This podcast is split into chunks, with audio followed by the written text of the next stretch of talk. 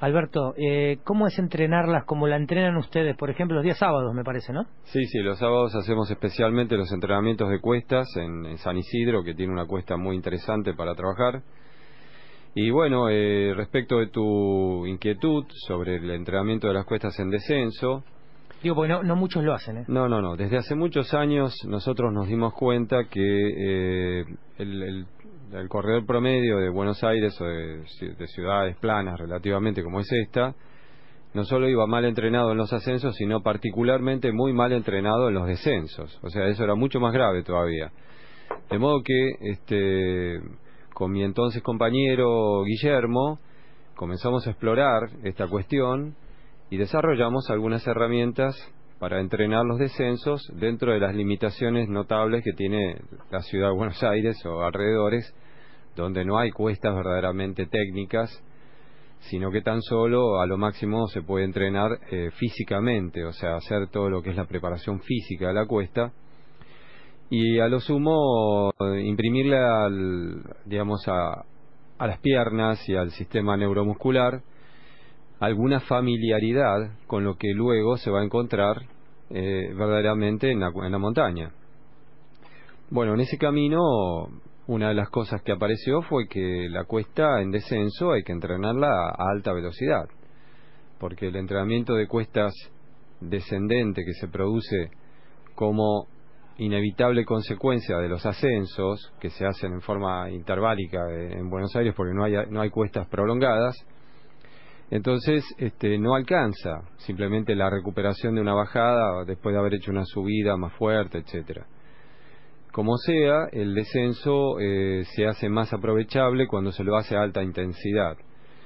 Se suman factores de pliometría, de fuerza, estímulos varios, pero también muchos estímulos de tipo neuromuscular que hacen a la técnica de la bajada rápida, que es algo que ocurre inevitablemente en la montaña.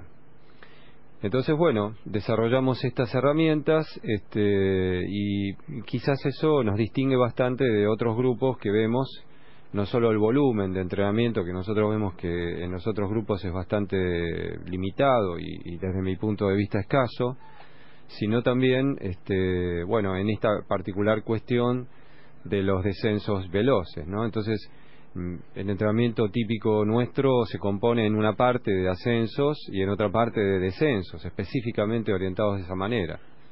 Claro, y, lo que tiene es la, eh, que se trabaja distinto la coordinación, porque el cuerpo va lanzado y lo que solemos ver en las carreras de, aventura, eh, no digo en gente que, está consagrada y que son eh, profesionales dentro de, o gente que entrena eh, yo qué sé, verlo bajar a Gustavo Reyes, eh, eh, aquí o, a Trecamán, uno los ve. Por supuesto, a nosotros nos o a, Sergio Trecamán me refería, ¿no?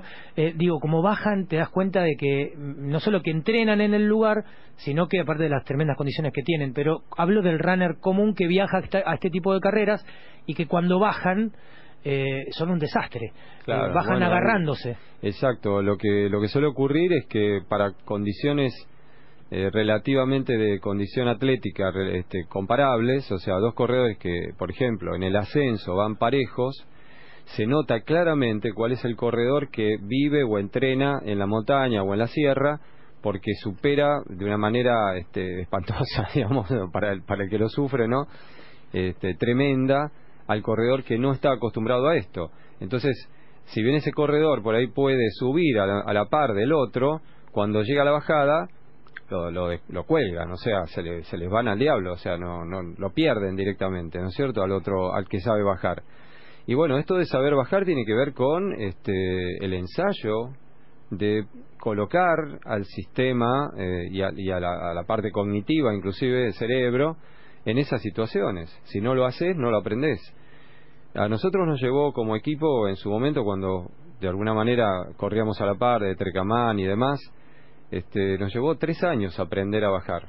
O sea, eh, yendo incluso a, a, la sierra, a entrenar, etcétera, y nos llevó mucho tiempo. Lo cual ellos tenían de una forma natural porque, bueno, muchos de ellos han nacido en, esas zonas donde hay montañas y, bueno, hasta jugando lo han aprendido a hacer Así que nosotros tuvimos un periodo de, adaptación hasta, hasta que lo entendimos Y bueno, en la ciudad lo que tratamos de hacer es este, llevar, acercarnos a ese conocimiento, a esa habilidad que eh, naturalmente se desarrolla de una forma plena recién cuando uno entrena efectivamente en la montaña, ¿no? Pero por lo menos nos acercamos bastante desde lo físico y desde lo neuromuscular y coordinativo lo más que se puede, que es bastante.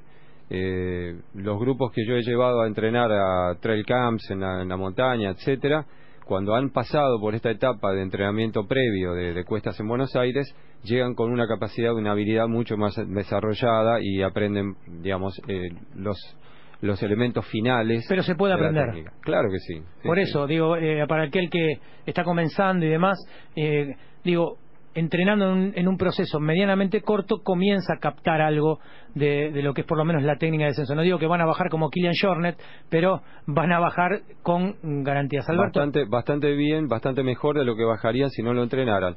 Nosotros, de hecho, proponemos, hacemos un trail camp en Tandil, en, ahora en el carnaval, y que este, lo que hacemos es eso, darle final a ese tipo de, trabajo de habilidad y de, coordinación.